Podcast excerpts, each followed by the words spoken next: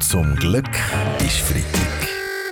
Der ganz normale Wahnsinn von der Woche mit dem Fabian Unterrecker und seiner Freitagsrunde. Im Albulatal da startet morgen ein Weltrekordversuch. Die Rätische Bahn will dann nämlich den längsten Zug der Welt fahren lassen. Fast zwei Kilometer ist der lang.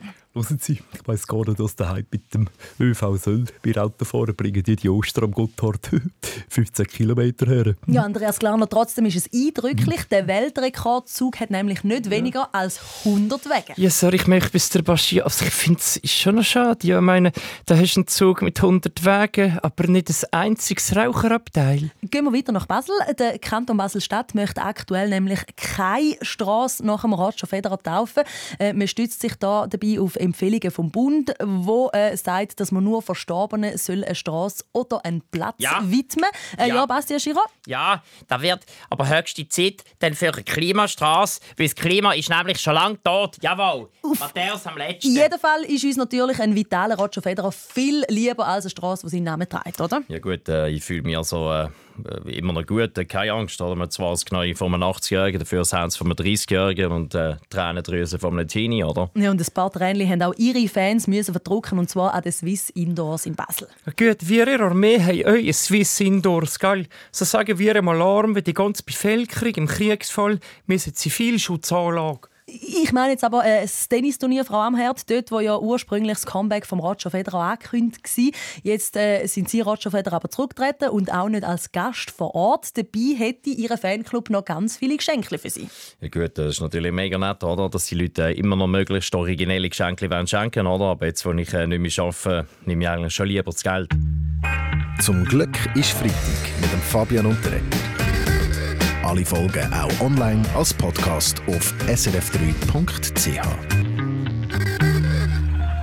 In der Schweiz da wird immer weniger News konsumiert. Das zeigt eine Studie von der Uni Zürich. Der Newskonsum von jungen Erwachsenen liegt gerade mal bei sieben Minuten pro Tag. Ueli Maurer. Sieben Minuten ist schon viel. Wenn wir bei uns sagen, in sieben Minuten lese ich Teletextzeiten 104, sogar zweimal. Ja, Teletext ist jetzt halt nicht gerade das Jugendmedium Nummer eins. Und äh, das andere Problem ist, viele finden Themen in den News, wie zum Beispiel eben Politik, einfach ein bisschen langweilig. Ja gut, ich denke, das ist schon ein bisschen bodenlos. Schließlich sind wir äh, alles Macher. Oh, Herr Berse, Sie haben äh, sich offenbar mit den Jugendwörtern vom Jahr auseinandergesetzt. Äh, auf den Plätzen 2 und 3 sind eben bodenlos und Macher. Und auf Platz 1 ist Smash, was so viel heisst, wie mit jemandem etwas anfangen.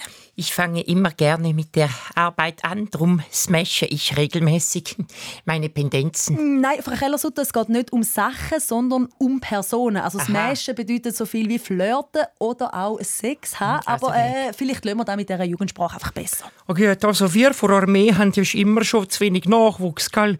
Darum wäre ich schon noch froh, wenn die Jungen ein bisschen mehr wurden, die smashen, gell? Mm, Frau Amherd, bei allem Respekt, ich fände es wirklich besser, wenn wir die Jugendsprache auf der Seite lassen Bei Erwachsenen tun es einfach, sagen wir, äh, ein bisschen peinlich.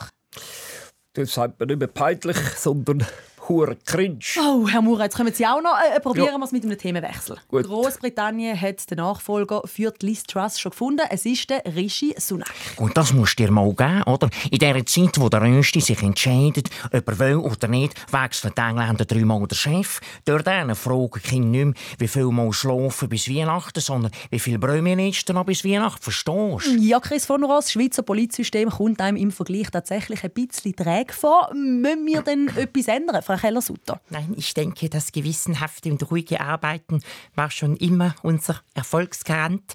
Oder besser gesagt, ein bisschen lame sein ist eben manchmal auch Lit. Zum Glück ist Freitag mit dem Fabian Unterreger. Alle Folgen auch online als Podcast auf srf3.ch.